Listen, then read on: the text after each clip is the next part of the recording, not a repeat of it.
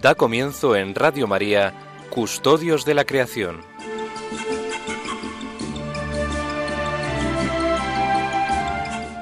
Dirigido por Lorena del Rey.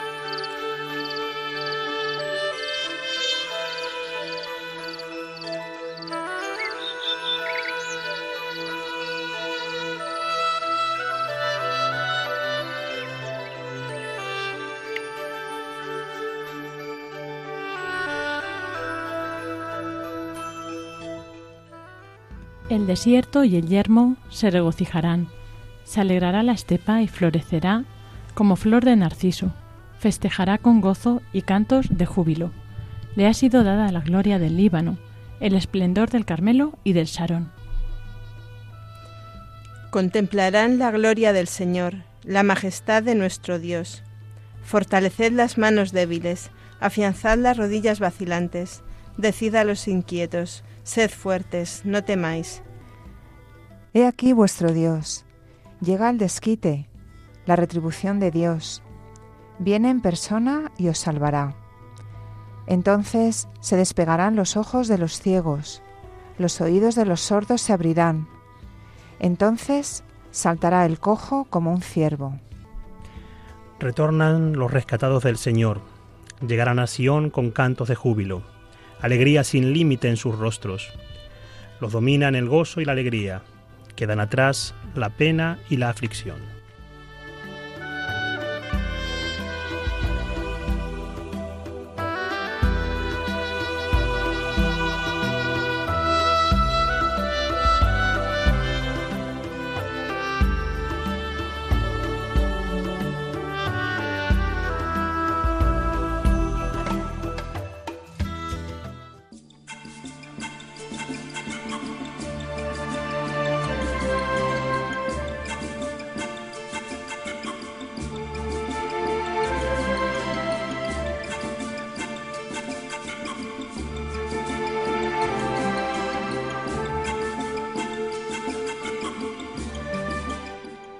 Buenas tardes a todos, queridos oyentes. Bienvenidos un sábado más a este programa de Custodios de la Creación que hacemos aquí en Radio María para todos vosotros. Y bueno, también eh, presentaros aquí a los contertulios. Tenemos algunos habituales y alguno nuevo que vamos a presentar ahora también. María Martínez, buenas tardes. Hola, buenas tardes Lorena y buenas tardes a todos los oyentes. ¿Qué tal? ¿Cómo estás? ¿Bien? Pues muy bien, gracias a Dios. Viviendo aquí con muchas iniciativas del Adviento, ¿verdad? Que vas a proponernos. el Adviento y preparándonos para la Navidad. Eso que es lo importante, claro. Me... Sonsoles, ¿qué tal? Hola, buenas tardes. ¿Cómo estás? También muy... Muy motivada. Muy motivada y viviendo el Adviento para prepararnos y estar preparados cuando venga el Señor. Eso es. Y tenemos con nosotros a Gabriel López Santa María. Buenas tardes. Buenas tardes. ¿Qué tal? ¿Cómo estás? ¿Bien? Muy bien, con frío. Con frío, ¿no? ¿Contento de estar por aquí? Feliz. Sí, Muchas sí. gracias por ¿Primera invitarme. vez en Radio María? No, primera vez no. Primera vez con vosotras. Ajá, eso está muy bien. bueno, claro, estuviste con Emilio hace 15 días. Estuve con Emilio, sí, y hablando de otras cosas en algún, con Julián Lozano y compañía también en alguna otra ocasión. Bueno, entonces ya eres habitual de aquí. bueno, pues ah, después ya... Bueno, no sé si son sabes quieres presentarnos ya quién es, Gabriel. Bueno, como nuestros oyentes ya saben, le pudieron escuchar la semana pasada, bueno, hace dos semanas, que Emilio le hizo una entrevista, por creo que fue telefónica, ¿verdad, Gabriel? Sí. Gabriel López Santamaría es el coordinador en España del Movimiento Católico Mundial por el Clima y creo que ya comentasteis eh, un poquito sobre este movimiento, pero a lo mejor lo puedes recordar un poquito para nuestros oyentes. Sí, claro. El movimiento nació en el 2015, vamos a cumplir cinco años ahora en enero, y su vocación principal es dinamizar a la Iglesia en torno a lo que el Papa nos reclama en Laudato Si. Nacisteis eh, justo antecediendo, pocos meses antes de la publicación de Laudato Si. Cinco meses antes de la Laudato. Qué bueno. ¿Y qué instituciones se engloban en este movimiento en España? En, bueno, a nivel global somos más de 900 organizaciones católicas. En España eh, está Confer, por ejemplo, eh, está Manos Unidas, está Caritas, está Justicia y Paz de la Conferencia Episcopal y Justicia y Paz de Diocesanas, eh, la Comisión de Ecología Integral del Arzobispado de Madrid, en fin, unas cuantas. Muy bien. Bueno, pues vamos a ver hoy, por supuesto, tenemos aquí a Gabriela, entonces pues aprovecharemos para que nos cuente. Eh, ha estado participando también de la COP 25 en Madrid y bueno, que también ahora explicaremos lo que es, ¿no? Pero es la conferencia de las partes de la Convención Marco de las Naciones Unidas sobre Cambio Climático. Y bueno, pues seguro que nos trae noticias muy interesantes. Y también tenemos eh, una guía de Adviento que creo que nos viene desde México, ¿no, María? Sí, efectivamente, la ha publicado la Comisión Episcopal de Pastoral Social. Ahora mismo me falla, no sé si es de alguna diócesis en concreto de la Conferencia Episcopal Mexicana, pero vamos a ver si lo conseguimos averiguar en este ratito y luego cuando hablemos de ella lo concretamos. Eso es, y así pues vamos a ver eh, como una guía práctica de Adviento, también pues eso, a la luz de la creación. Eh, y por eso comenzamos este programa de Custodios de la Creación.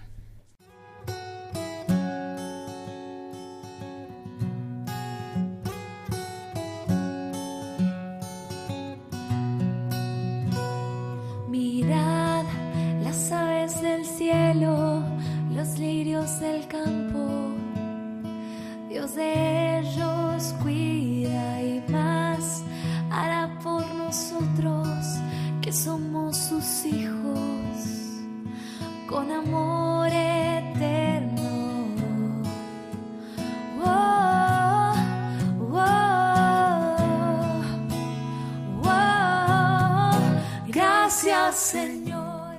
Y pues como siempre comenzamos comentando un poco el texto que hemos leído al inicio de este programa, que es eh, la primera lectura que tendrá lugar este domingo en las celebraciones eucarísticas, ¿no? Es la primera lectura de este tercer domingo de Adviento, que además es un domingo pues más especial, ¿no? Es un domingo más alegre. Claro, es el domingo gaudete, es el tercero, esta pausa que hacemos dentro de no, no tanto la penitencia, porque el Adviento, como saben nuestros oyentes, no es un tiempo de penitencia, pero sí es un tiempo que, de una cosa que nos debería sonar mucho a todos, es un tiempo de sobriedad, ¿no? de preparación, desde un poco desde una mentalidad de pobreza, de cara a, luego poder festejar bien la Navidad, pues compartiendo también esa, esa humildad, ese abajamiento de Jesús que, que se hizo hombre por compartir precisamente la creación con, con, nosotros, ¿no? Por estar junto con nosotros, se encarnó en su propia creación y nada, pues por eso, eh, pero este domingo tiene ese acento de, alegría.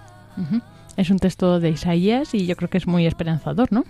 Muy esperanzador, ¿no? Porque nos, nos dice además, sed fuertes, no temáis, he aquí vuestro Dios y es muy alegre. Realmente es, eh, está relacionado ¿no? con el Domingo Gaudete y nos dice que el desierto y el yermo se regocijarán, se alegrará la estepa, florecerá como flor de narciso y luego a mí también me gusta la segunda lectura, que es de la carta del apóstol Santiago, que también va en, la misma línea, ¿no? De cómo eh, habla de que el labrador aguarda el fruto precioso de la tierra. O sea, estamos todos en esa expectativa y en esa espera de, algo que nos, nos llenará de alegría y de, y de júbilo. A mí me llama la atención, volviendo al texto de, Isaías de la primera lectura, esa lectura creyente que se hace de los signos de la naturaleza, ¿no? Jesús mismo dijo, si vosotros miráis eh, y cuando, cuando brotan las yemas en las ramas de los árboles veis que la primavera está cerca o que el verano va a llegar, cuando miráis al cielo y veis que se forman nubes por, por tal zona, ve, decís que, que llegan las lluvias, ¿no? Pues esa, esa visión del profeta eh, que relaciona, relaciona la venida del Señor, relaciona esa sanación de, de, toda la creación, de toda la realidad, con signos de esperanza en la naturaleza, ¿no? Como la alegría en el desierto, en el yermo, el florecimiento de las flores. Eh, hay otras lecturas de, de Isaías aquí, ¿no? Pero hay otras lecturas que hablan de cómo los desiertos se convierten en vergeles A mí me gusta porque eh, marca esta, esta relación íntima entre la creación y, Dios, ¿no? O entre la naturaleza y Dios. Está allí patente en todo lo que le dice Isaías. Así es, como siempre recordamos, ¿no? Que al final la creación está, eh, o sea, Dios nos la ha dado, la ha hecho, está a nuestro servicio y por eso también cuando pues el hombre cae, también cae con nosotros y también como dice San Pablo, ¿no? Sufre y está expectante a, que, pues eso, al resurgimiento, ¿no? De, a que nosotros seamos liberados, porque así también ella será liberada. Entonces, pues esto es bonito ver porque eso también muestra que si la creación es liberada, pues que nosotros es que también lo somos, ¿no? Eh, entonces, bueno, pues con esta, este texto así tan alegre, ¿no? tan esperanzador, que esperemos que este domingo estéis todos con los oídos bien abiertos y que ya podáis así interiorizarlo bien, pues vamos a continuar este programa de Custodios de la Creación su reino primero, también su justicia. Luego viene el resto.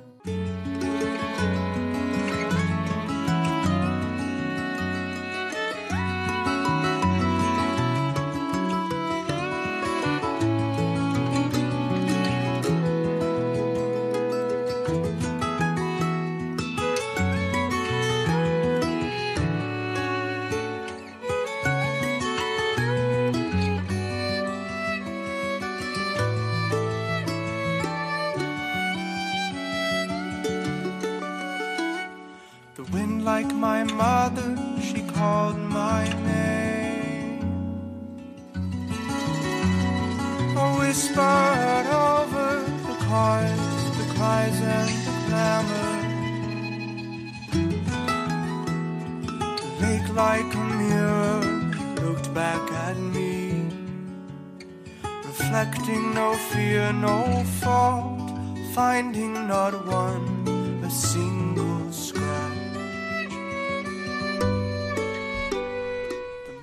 Y así llegamos como en la parte central de este programa de Custodios de la Creación. Hoy tenemos a, decíamos, a Gabriel López Santa María, que es eh, pues coordinador ¿no? del Movimiento Católico por el Clima, Mundial por el Clima, y ha participado en la COP25. Cuéntanos, Gabriel, ¿qué es esto de la COP25? Pues la COP es un, por simplificarlo, un encuentro de las partes de Naciones Unidas. Se celebra cada año desde hace 25 años, de allí lo de 25. Este año tocaba celebrarla en Santiago de Chile y por problemas propios del país, los disturbios que todo el mundo conoce, pues se trasladó a Madrid. La presidencia de la COP sigue siendo o siguió siendo de Chile, pero acogida por España. Así que los preparativos han sido como muy rápidos. lo que normalmente tarda un año y medio en prepararse, aquí lo organizamos en 30 días y yo creo que salió bastante bien.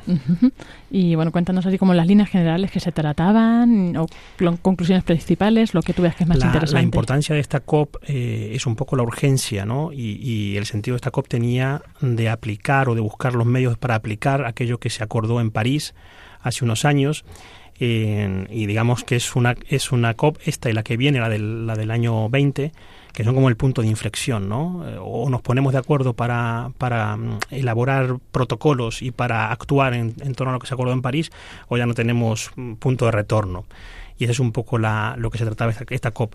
Han salido algunas determinaciones, eh, la Comisión Europea esta semana también ha aprobado alguna resolución en torno al, cambio verde, si se quiere, de normativas, pero bueno, eh, poco mm, para lo que esperábamos. Claro. A veces eh, se tiene la sensación de que, aunque se lleguen a acuerdos mundiales, al final no es respetado por todos los países. ¿Sirven estas convenciones como la COP para avanzar en este sentido? Sirven para, para, poner el foco de atención sobre una problemática particular. Luego, evidentemente, tenemos eh, los desacuerdos. Eh, por ejemplo, Estados Unidos ha dicho ya Trump que se bajaba del acuerdo. Bolsonaro no quiso acoger esta COP que tocaba en Brasil inicialmente. En fin, yo creo que más allá de los gobiernos y de lo que y de lo que se acuerde o no, es importante para poner foco y es importante para sensibilizar a la población ante la crisis climática en la que nos estamos metiendo, ¿no? Claro, esto, los acuerdos de París, el acuerdo de París, si no me equivoco, es de 2015, vamos ya camino de que fuera hace, de que hayan pasado cinco años. Eh, el acuerdo de París se dijo que era importante porque era el primero que establecía metas concretas eh, se decía que era vinculante, en que bueno, nos explicarás hasta qué punto, porque es tan importante que haya eh, acuerdos vinculantes, que haya protocolos y que haya mecanismos para comprobar, constatar que eso se ha cumplido y no sé si se puede hablar de sanciones o algún tipo de penalizaciones para cuando no se cumplan esos acuerdos. ¿Por qué es tan importante? El problema es, eh, aquí yo, yo lo diferenciaría en dos, dos estados. Uno que es el, a nivel de ciudadanos y otro que es a nivel de estados o de naciones.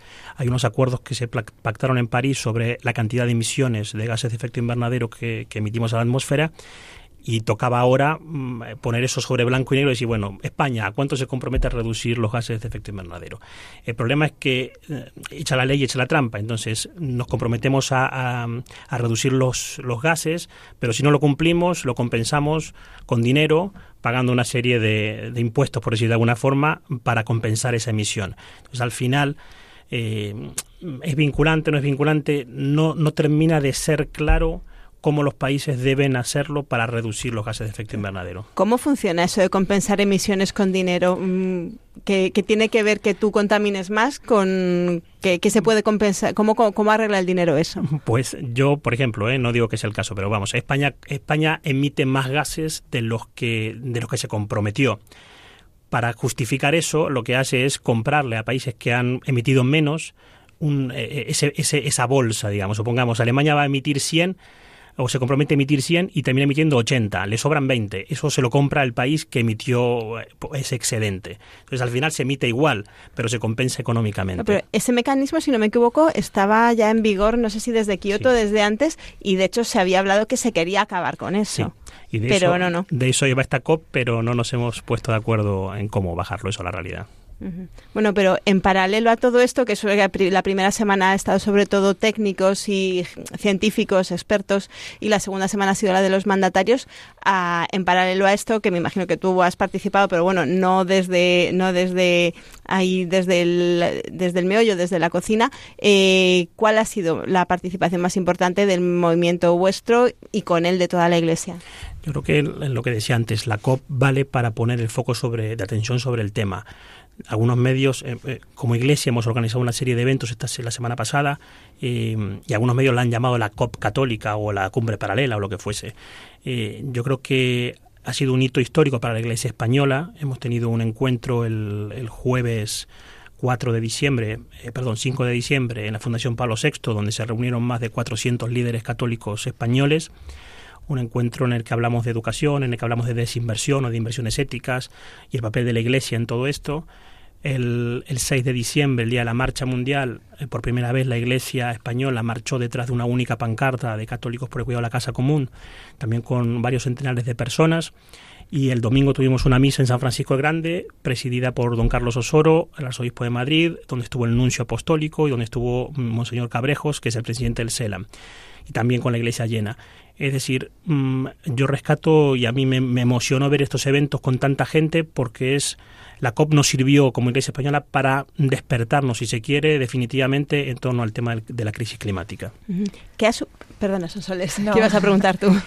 ¿Crees entonces realmente que esto ha supuesto para este encuentro, para la Iglesia Católica, como un, un, un primer paso, ¿no? Para Se seguir en este camino y vernos identificados claramente como que esto es algo que nos toca mucho.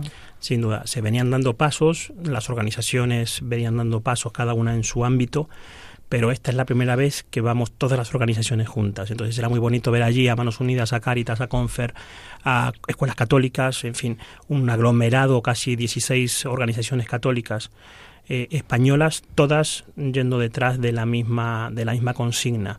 Eh, ha tenido mucha repercusión en los medios y yo creo que es, es el despertar definitivo, digamos. Es, es como dar un paso más y ha sido providencial. La COP en Madrid no se esperaba, la tuvimos que organizar todo en, en 20 días, pero ha sido providencial por este, este fruto que, que comentaba. ¿Qué ha supuesto en cuanto, aparte de este paso adelante, ¿no? De decir, bueno, pues aquí tenemos que, que estar nosotros porque es una cuestión de justicia, es una cuestión que nos viene pidiendo también, también el Papa.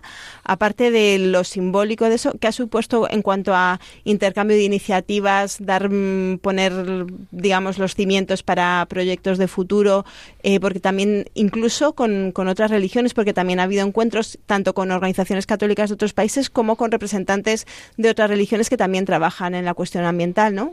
Sí, ha sido, han sido unos días intensos de trabajo y, y también, como tú dices, a nivel interreligioso y a nivel ecuménico. Eh, el martes o miércoles de, de, esta semana que acaba eh, tuvimos un encuentro dentro de IFEMA con la delegación de la Santa Sede que participa en la COP con organizaciones católicas mm, que estaban participando en la COP y con representantes de la Iglesia española y se han planteado allí ya planes de acción para el año 2020. Tendremos eh, dos o tres momentos fuertes como Iglesia en enero el Dicasterio para el Desarrollo Humano Integral va a, hacer un anuncio sobre la agenda que tiene la Santa Sede para el tema de cambio climático durante el 2020 y tendremos dos momentos fuertes. El primero será en el mes de mayo con la Semana Laudato Si. El año que viene se cumplen cinco años de la encíclica y, queremos junto con la Iglesia festejarlo esto y, concretarlo, ¿no? Entonces habrá un encuentro de alto nivel en el Vaticano, pero también eh, habrá unos anuncios que de momento le dejamos que el Vaticano lo diga en enero, interesantes. Y luego tenemos en septiembre el tiempo de la creación, que el año pasado, o este año mejor dicho, eh, fue por primera vez el Vaticano como partícipe de la historia, que se celebra del 1 de septiembre al 4 de octubre, y aquí también habrá unas mm, novedades interesantes. ¿Crees que esto, como decías, que es como un nuevo despertar en la Iglesia sobre este tema de concienciación no real con pues todos los líderes que se han reunido, pero tú crees que esto llega a calar hasta hasta los católicos, ¿no? De, de a pie, eh, de no sé, todos los que nos están oyendo, por ejemplo. ¿Cómo hacerles llegar a ellos todo este mensaje, este cambio? Porque muchos todavía se muestran escépticos, ¿no? Con el tema del cambio climático. A ver, yo creo que aquí hay, hay dos cuestiones. La primera es que como católicos eh, deberíamos tenerlo claro, ¿no? Que la, que la tierra en la que vivimos es creación de Dios. Y como creación de Dios tiene un reflejo, tiene una memoria, dice el Papa Francisco, está ahí una imagen de Dios. A mí no se me ocurre como católico no custodiar, como vuestro programa, no cuidar esa creación de Dios. Entonces eso por un lado. La evidencia científica del cambio climático es irrefutable. Mm, eh, por muy escéptico que uno sea, los números están ahí, las estadísticas están ahí. Hay gente que dice cambio climático hubo siempre, y es verdad, pero nunca se ha dado un cambio tan acelerado como en las últimas décadas. Y el, el factor determinante de ese aumento descontrolado del cambio climático es la actividad humana y eso tampoco cabe duda. Entonces, no es un tema de, de, ideologías, no es un tema de si soy de izquierdas o de derechas, es un tema que es científico, que está ahí y que afecta seriamente a la vida en el planeta y sobre todo a la de los más, eh, los que están en la periferia, sí, los más vulnerables. Hay gente también en línea con lo que comentaba Lorena que, que critica que, se hace un cierto alarmismo en cuanto a la cuestión climática, al tema del cambio climático o como se llama ahora la, crisis climática. Eh, yo me acuerdo hace un mes o dos, cuando antes de saberse que la COP venía a Madrid, eh, tuvo bastante difusión en, en Twitter una selección de artículos no sé, o sea, entiendo que de entrada tenía bastante veracidad, pero efectivamente hacía como una comparativa, un recorrido histórico sobre los titulares periodísticos en torno al cambio climático y y era, resultaba curioso y la gente lo aplaudió mucho y, se escandalizaron algunos mucho eh, porque, por ejemplo, pues había titulares contradictorios. cuando al principio de hablarse del cambio climático se, se decía que lo que venía era una gran, gran, glaciación en vez de un calentamiento global, o luego, pues a partir de los 70 a los 80 empezaba a decir, pues en el año 90 se va a haber derretido la Antártida eh, o, el Ártico. O sea, que cada vez que se, hacía, se hacían muchas eh, predicciones catastrofistas que luego al no cumplirse, quizá la gente se insensibilizado un, un poco.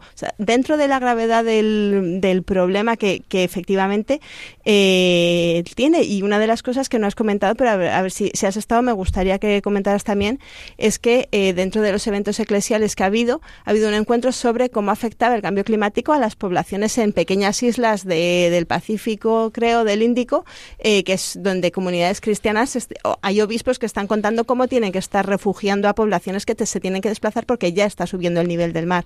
Pero bueno, entonces hay, hay cosas reales, hay evidencia científica. Eh, ¿Se ha producido quizá para sensibilizar a la gente un exceso de alarmismo que ha sido un poco como el cuento de Pedro y el Lobo con el cambio climático? Mm, nosotros como católicos lo, precisamente lo que aportamos de diferente en, en la discusión ecológica es lo contrario al alarmismo, es la esperanza. Eh, lo que dice Francisco, el Papa Francisco en la encíclica Laudato Si es precisamente que sabemos que las cosas pueden cambiar, la situación está mal, pero pueden cambiar y depende de nosotros. Y esa cuota de esperanza que contradice el alarmismo es nuestra base como católicos, porque nos va en, nos va en el ADN, ¿no? La esperanza en la resurrección nos marca. Eso por un lado. Eh, con respecto a, cómo afecta realmente el, el, cambio climático, la crisis climática actual, eh, cuando Tomás Insúa, que es uno de los fundadores del movimiento, decidió mm, dar el paso adelante, él estaba estudiando abogacía en Harvard, o sea, no, no venía de este, de este tema, pero por cuestiones personales estuvo en Filipinas luego de un, de un megatifón y comprobó como más allá de la destrucción material que el tifón había ocasionado, había más de 15.000 desplazados, los más vulnerables como siempre, y cómo el cambio climático afecta a las personas de carne y hueso, lo que tú dices en, en Indonesia o en Filipinas o en las zonas más, más bajas, estas crisis mm, es que quita, saca a la gente de sus hogares. Y esto es también lo que dice el Papa de escuchar el grito de la tierra por un lado y el de los pobres. En esta visión también eh, general, que es verdad que, que los más pobres no son los que más se afectan ¿no? con este con las consecuencias del cambio climático y es algo que aquí en este programa hemos tratado muchas veces pues también eh, yo creo que hay que llevarlo también al, al terreno no Eh, por ejemplo nuestro como ciudadanos individuales que yo creo que es verdad que está cambiando nuestra forma de actuar somos más conscientes de las consecuencias de nuestros actos en materia ecológica sin embargo, eh, bueno, pues no, no somos libres ¿no? de la sociedad consumista que nos rodea. Eh, aquí también un católico tiene mucho que, aportar. Aquí hemos hablado, por ejemplo, de la conversión ecológica. Entonces, ¿qué, mensaje mm, podrías tú transmitir en este sentido? Yo creo que, mm, como todo y como católicos, el proceso de conversión personal es fundamental.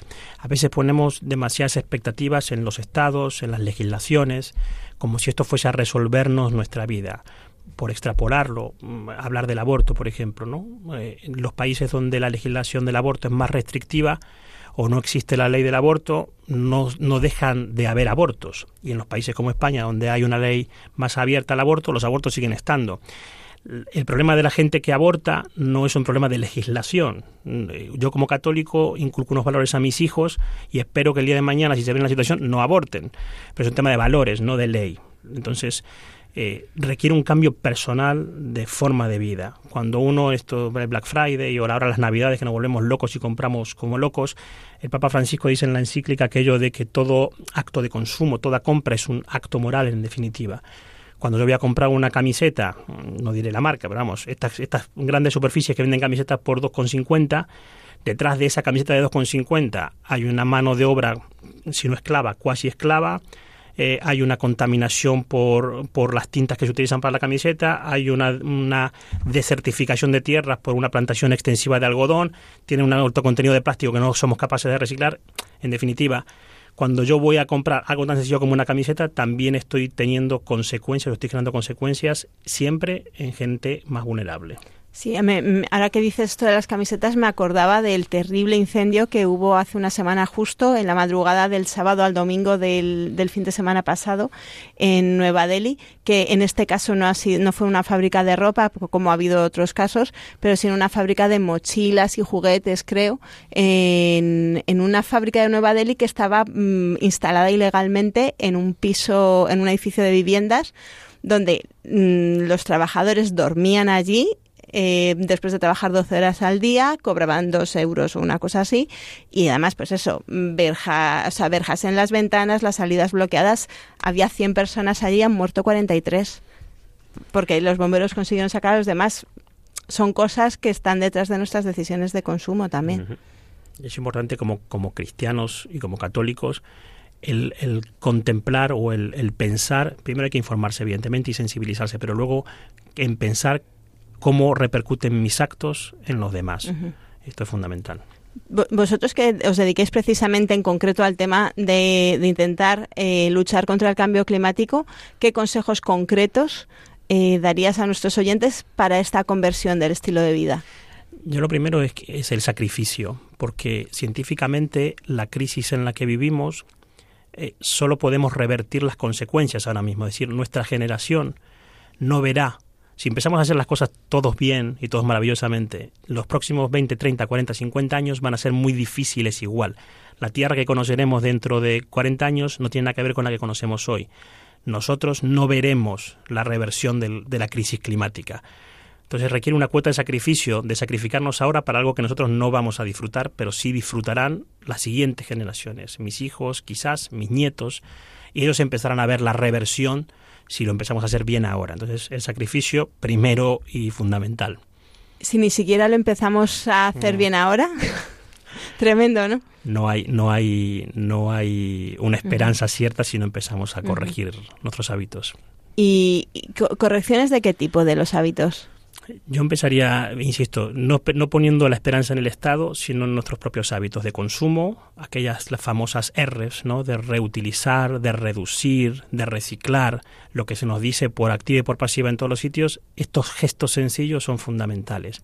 Y tener esa conciencia de que nuestros hábitos repercuten en los más vulnerables. Claro, hablamos de hábitos porque oímos reciclar, que es la última de las R's, y pensamos simplemente en separar residuos, que es una cosa que ya incluso una cosa tan sencilla a algunas personas le- les cuesta, ¿no? Pero antes viene reutilizar y reducir, y no estamos hablando solo de residuos, sino como decías tú, de cómo consumimos, de cómo nos movemos, de qué compramos, de cuántas veces mm, cambiamos de ropa, de coche, de móvil, de un, de un montón de cosas, ¿no? O sea que estamos a tiempo de responder. Otra R. Otra R, fenomenal. La- has, has cambiado el paradigma, Sonsoles, con una cuarta R. Sí, pero es verdad que al final siempre parece como que esto es demasiado complicado, ¿no? O sea, es como meterse en un mundo que, pues como la gente, mucha gente se excusa en, mm, pues tengo otras prioridades, ¿no? Hay muchas cosas más importantes, pues a lo mejor comenzando con la alimentación, ¿no? Pues más me interesa ver de qué me estoy alimentando, que algo que no sea nocivo para mi salud, antes que ver algo que de dónde viene la fabricación. O sea, es como tantas, tantas, tantas cosas, tantos datos, tantos detalles que no sé esto cómo ayudar a no desanimar, ¿no? A, Yo creo que incluso teniendo una visión egoísta ¿no? de la historia, la- una de las principales causas de muerte en España es por la contaminación del aire. Eh, aunque sea por in- propio instinto de supervivencia, deberíamos cambiar. Ya no, ya no te digo que nos preocupemos de los más vulnerables, ya no te digo que nos ocupemos de la madre tierra o de la creación. Simplemente por supervivencia deberíamos cambiar nuestros hábitos de consumo y de comportamiento. ¿Que es difícil? Bueno, es relativo eso, pero hay que hacerlo, no, no queda otra. Una, una cuestión que también yo he constatado que le, que le cuesta a la gente es decir, bueno, si aquí en teoría los que están más preocupados por el clima organizan una cumbre a la que cientos de personas vienen en avión con lo que eso contamina, eh, ¿por qué tengo yo que sacrificarme? Yo, mm, yo no soy capaz de dejar mi coche, por ejemplo. Eh, Qué mal, Gabriel. Mal, muy mal, muy mal. Pero hago, hago el mea culpa. Porque también creo que el proceso de conversión requiere reconocer nuestros pecados. Entonces yo reconozco que hay algunas cosas que soy incapaz de hacer. O soy incapaz de dejar com- de comer carne, por ejemplo. Pero hago otras muchas cosas que he intentado ir dejando de hacer y las voy haciendo. El punto es empezar a hacer cosas. Perfectos, no conozco a muchos, solo Dios. Entonces es empezar a hacer cosas para cambiar. No, luego Je- Jesús fue el que dijo, cuando veáis que los fariseos hipócritas hacen algo distinto de lo que predican, no dijo no les hagáis caso, dijo haced lo que dicen, no hagáis lo que hacen, con lo cual incluso incluso cuando los discursos vienen de gente que luego no se aplica eso- esas mismas indicaciones, quizá hay que plantearse que hay algo de verdad en, en lo que dicen.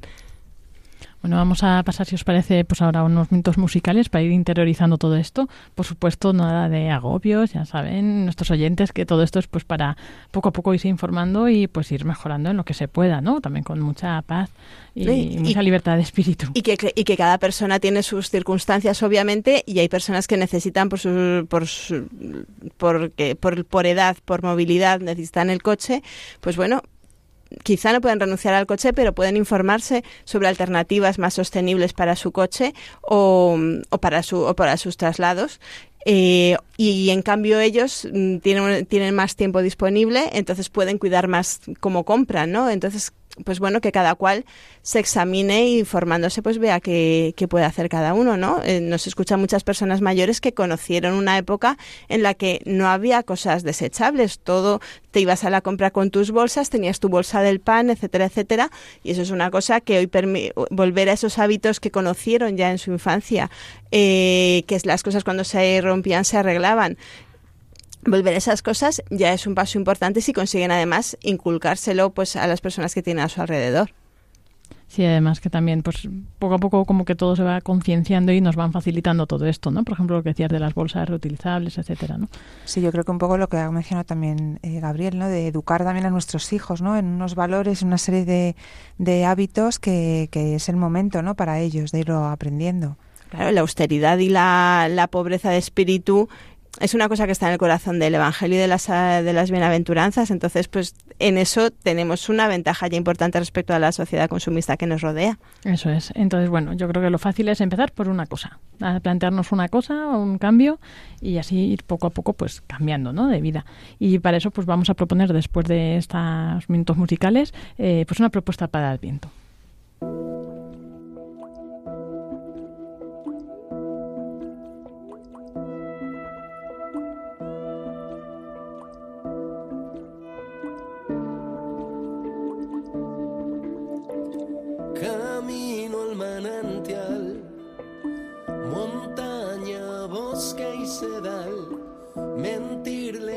los mapas, dejarlo todo atrás. El río es un dios líquido, plata mojada, furia serena y calma desbocada. Si me faltas tú, no hay luz ni hay ciencia. Si me faltas tú, me ahogo Agua.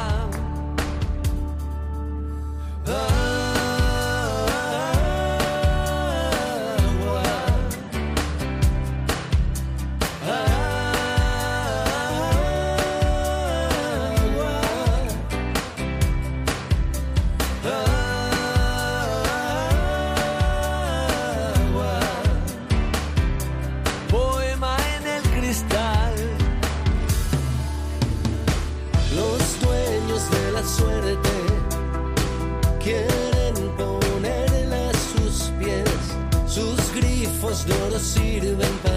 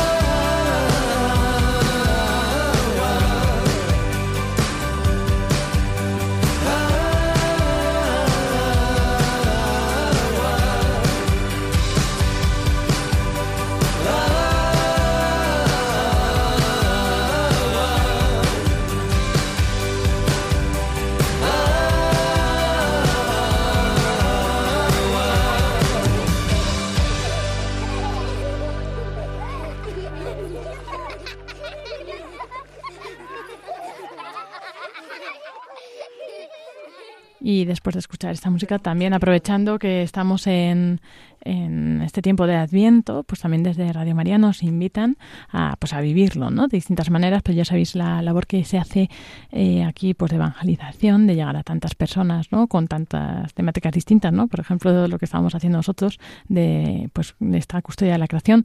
Todo esto es posible gracias a muchas, muchas personas. Vamos a escucharlo.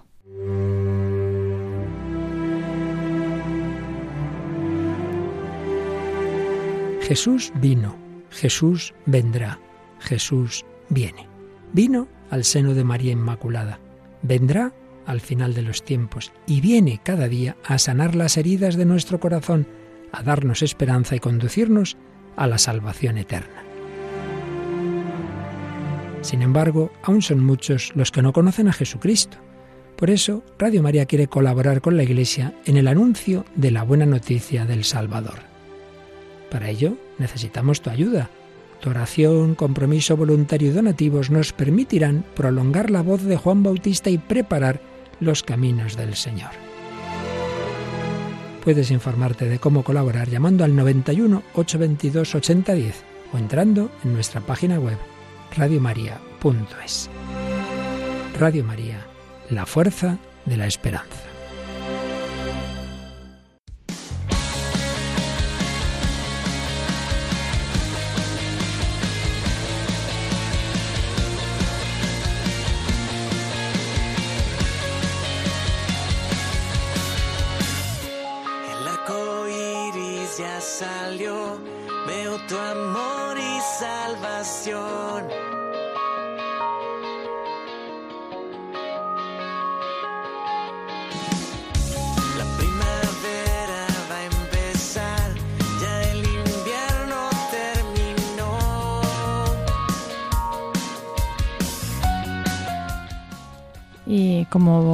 Anunciamos antes de, pues, de esta pausa musical, decíamos que íbamos a, a comentar ahora en este programa de Custodios de la Creación una guía de Adviento que ha salido en la diócesis de México. O sea, en la diócesis. Ha salido en México, no sabemos dónde. En México, sí, ya no, lo, lo hemos comprobado ahora aprovechando estas pausas. Es una guía para vivir el Adviento desde la espiritualidad de Laudato Si y la conversión integral que ha editado la Comisión Episcopal de Pastoral Social que es eh, con quien trabaja Caritas Mex- Mexicana, o sea que sí, es una, es una cosa de toda la Iglesia en México. Es una cosa, bueno, ya se hizo, se, se han hecho otras iniciativas parecidas aquí. eh, Gabriel nos comentará ahora pronto otra que se está preparando. Pero bueno, esto de momento nos llega de México, pero como gracias a Dios hoy en día por las redes sociales nos llega mucha tontería, pero también muchas cosas buenas como esta. Entonces eh, os comento un poco una idea que me llamó mucho la atención de la introducción. Es una introducción breve que, subraya la relación que tiene el Adviento, el tiempo de Adviento, con la custodia de la creación, precisamente porque en la creación reconocemos la presencia de Dios que luego en el Adviento vemos que viene a nuestro encuentro en la persona de Jesús, pero también por otro motivo es que eh, aunque esté menos presente en nuestra conciencia, el Adviento empieza no tanto pensando en la Navidad, sino pensando en la segunda venida de Jesús al final de los, de los tiempos, ¿no? Y que es un tiempo en el que la Escritura también promete que ese es el tiempo en el que Dios eh, recapitulará toda la creación también en, en Cristo, con lo cual es ese, es ese momento de liberación de, definitiva de, del pecado, de la lucha que, Dios ha prometido y que esperamos y que pedimos en este tiempo de Adviento con el buen Señor Jesús. Entonces, pues bueno, esta es la, esta es la relación y nada, tiene, tiene una guía breve para cada uno de los cuatro domingos con una oración que suele estar tomada de la liturgia, un texto de Laudato Si, unas preguntas para reflexionar y una, y una propuesta. Entonces, la propuesta que, que iba a haceros yo es que como mañana ya es el tercer domingo de Adviento, podemos ver un poco la, lo que se nos dice. Sí, por ejemplo, relacionado con el tercer domingo de Adviento, pues eh, menciona el extracto de Laudato Si. Eh, no lo voy a leer entero, el que aparece, pero sí voy a leer algún, algún extracto. Por ejemplo, dice, la constante acumulación de posibilidades para consumir distrae el corazón e impide valorar cada cosa y cada momento. La espiritualidad cristiana propone un crecimiento con sobriedad y una capacidad de gozar con poco que relacionado está con todo lo que hemos dicho en la tertulia, ¿verdad? Viene al pelo. Viene al pelo. Es un retorno a la simplicidad que nos permite detenernos, detenernos a valorar lo pequeño, agradecer las posibilidades que ofrece la vida sin apegarnos a lo que tenemos ni entristecernos por lo que no poseemos. Esto supone evitar la dinámica del dominio y de la mera acumulación de placeres.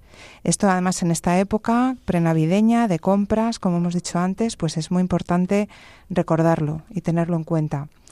Y en el enfoque para meditar pues se nos propone la sobriedad. Además, eh, pues aquí se comenta que la sobriedad realmente es un fruto de la paz interior. Eh, esto también está relacionado con lo que ha comentado antes Gabriel, ¿no? Cuando esto, todo nuestro cambio, nuestras actitudes, tiene que surgir de la conversión personal, de que realmente, pues, eh, desde dentro, ¿no?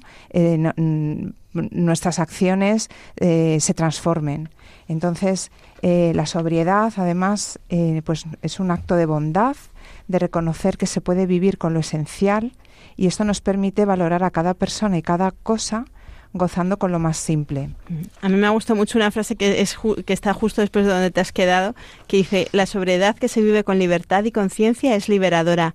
No es menos vida, no es una baja intensidad, sino todo lo contrario. En realidad, y esto lo saben muchos de nuestros oyentes, quienes disfrutan más y viven mejor cada momento son los que dejan de picotear aquí y allá, buscando siempre lo que no tienen y experimentan lo que es valorar cada persona y cada cosa. Relacionado con esto, la, meditación que se nos propone es qué hace falta para que tengas una vida más sobria. Eso nos lo podríamos eh, preguntar cada uno de nosotros. Y cómo lograr ser feliz con lo que tenemos eh, sin caer en una actitud eh, consumista. Son unas propuestas muy interesantes para reflexionar. Este y, la última, que es muy concreta, estas, son, estas son concretas, pero la última mm, es un bombazo en la línea de flotación porque es de qué podrías dejar de depender ahora mismo. Ahí lo dejamos. Ahí lo dejamos. Ahí lo dejamos. A ver, compartimos un poco nosotros de qué podríamos dejar de depender. a nivel material? Entiendo que sí. Uy. Sí, claro. Sí, muy qué difícil, ¿no? Cuando llega el momento, la verdad, ya... Sí, es, es, los apegos, ¿no? O sea, que también estaba mencionado en Laudato Si, ¿no? Hay veces que nos apegamos a cosas, ¿no? Porque nos da un placer o nos mm, proporciona, pues no sé, una sensación, pero que realmente eso, pues en nuestro corazón se nos ha quedado pegado a, a, a ese objeto, a esa yo reconozco que ahora, antes de las compras de Navidad, pensando en que se junta tanta familia y vamos a un sitio y vamos a otro, eh, pienso muchas veces, digo, parece que nos, que nos agobia un poco que no falte de nada, no vayan a pensar que tal, o no, o no vaya a ser la fiesta menos fiesta porque mm, no haya un montón de cada cosa, ¿no? Y luego la consecuencia de eso, porque no sé que no queremos que se tire nada, la consecuencia de eso es que estamos comiendo polvorones hasta junio. Entonces, ojo con, con, estas cosas, ¿no? También, también es, un, es un tema que, que hay entidades que están trabajando en ello y están lanzando pues campañas de concienciación en este sentido, ¿no? Mejor seguir comiendo hasta junio polvorones que tirarlos. Eso sí, eso sí. Pero también mejor comprar ajustado. Eso sí. que luego es que llegamos a, llegamos a Pascua y estamos juntando los, las torrijas con los polvorones y eso no puede ser. Eso, seamos sobrios a la hora de pensar en, bueno, pues en estas reuniones. Pensemos siempre que lo más importante es el amor que ponemos en las cosas. Pensemos también en menús pues que no sean muy bueno, pues no muy costosos o que nos podamos, bueno, pues utilizar eh, también, ¿no? Medios mm, ecológicos. Y, por ejemplo, aquí se propone un compromiso que es utilizar eh, pues un kit de vasos, platos, cubiertos que sea de material que no sea desechable, que podamos reutilizar, porque es verdad que a veces pues necesitamos tener una gran cantidad de platos, de vasos cuando viene la familia, los amigos, pues eh, tengamos una vajilla, por así decirlo, no, una serie de, de elementos, pero que podamos luego pues eh, lavar y guardar para otra ocasión y que no tengamos que tirar. no, plástico duro o para las ocasiones esas reuniones familiares en las que se juntan un montón de niños y hombre sacar la vajilla buena de la abuela da un poco de miedo ¿no? Entonces, pues bueno, si, si sacar los platos normales nos parece muy exagerado, es verdad que la alternativa no son solo los platos de plástico o incluso platos de cartón o de otros materiales que ahora hay, te, venden de maíz, de bambú, de un montón de cosas. Hay, eh, hay platos de este tipo que no son de usar y tirar, sino que tienen unos cuantos usos y se friegan bien no son tremendamente bonitos, pero bueno, ya luego está en el arte de cada uno poner el resto de la mesa elegante. Hay que echar ahí la imaginación y creatividad sobre todo en las eh, fiestas ahora que se hacen en las parroquias, en las cenas de Navidad, ahí que es que ahí se... Por favor, desterremos los vasos, los vasos de plástico y los platos de plástico, queridos párrocos catequistas. sí, sí, eso es verdad, eso sería una buena decisión, ¿no? Y sobre todo también que los Reyes Magos sean austeros y los niños al hacer la carta a los Reyes Magos que pidan lo justo y necesario, que tampoco es necesario tantos regalos, ¿no? Eso es, que así desde pequeñitos pues que aprendan a ser sobrios y, y bueno, y también lo que si- significa también compartir, ¿no? Con otros niños que no tienen tantas cosas.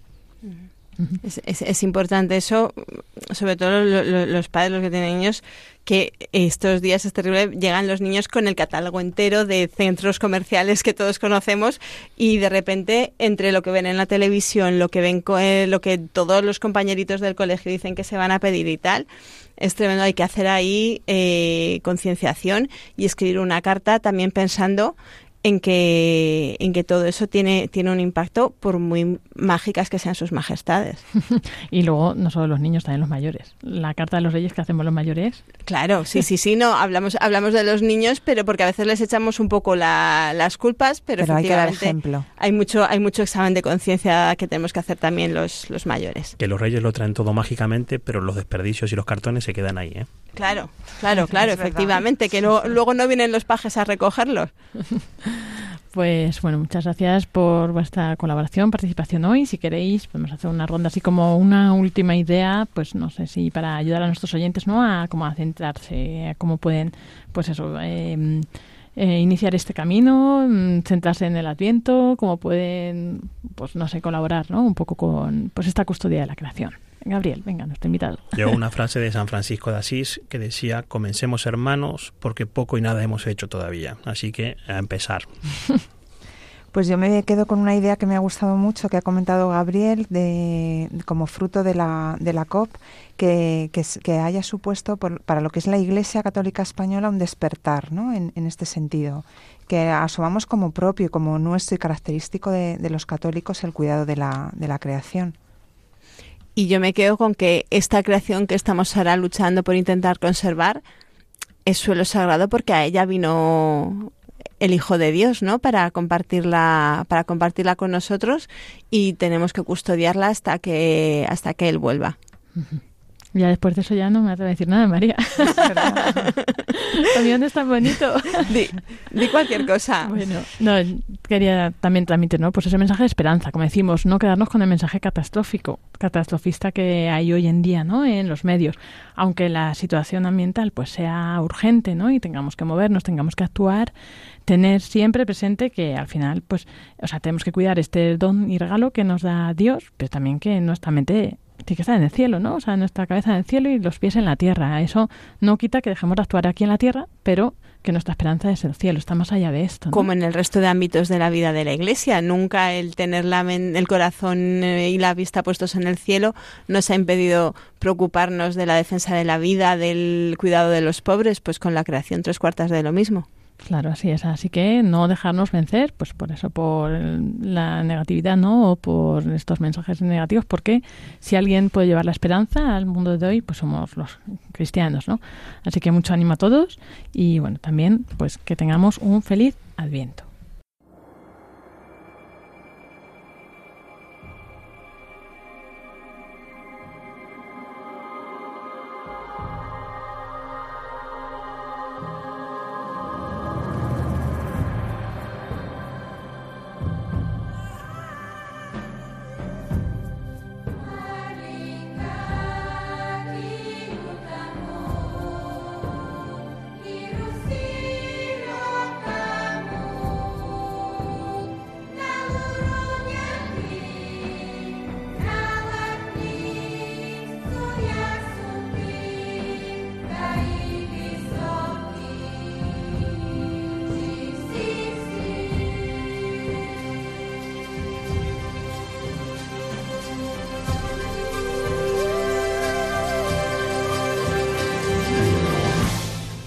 Pues así acabamos, queridos oyentes, este programa de Custodios de la Creación de hoy y pues nos despedimos hasta ya, si Dios quiere, eh, este equipo eh, hasta el próximo año, el 11 de ene- de enero, Dios mediante, tendremos otro programa. Entre medias tenemos a nuestro compañero Emilio Chubieco, que pues tendrá programa, si Dios quiere, el 28, eh, también eh, en este horario, ¿no? el 28 de diciembre. Así que bueno, pues desearles un feliz fin de Adviento, feliz Navidad, feliz Año Nuevo casi y, y, bueno, pues como decimos, con pues la cabeza donde tiene que estar, ¿no? Y bueno, pues muchas gracias a los contertulios, María Martínez, Muchas gracias y nada, un placer haber tenido aquí a Gabriel, esperamos que se repita. muchas gracias, Sonsoles. Pues eh, también muchas gracias a todos, muchas gracias Gabriel por compartir este rato con nosotros y, y bueno, y que mm, preparemos bien el corazón para, para la Nochebuena. Y muchas gracias, Gabriel, por venir y acompañarnos hoy.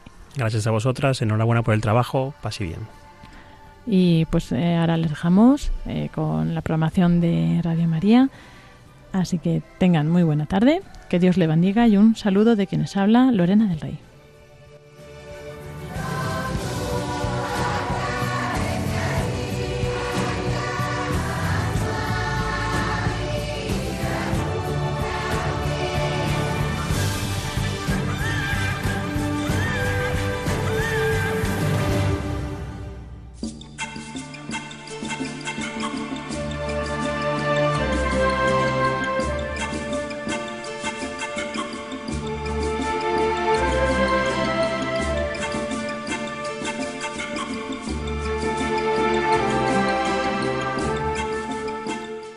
Acaban de escuchar el programa Custodios de la Creación, dirigido por Lorena del Rey.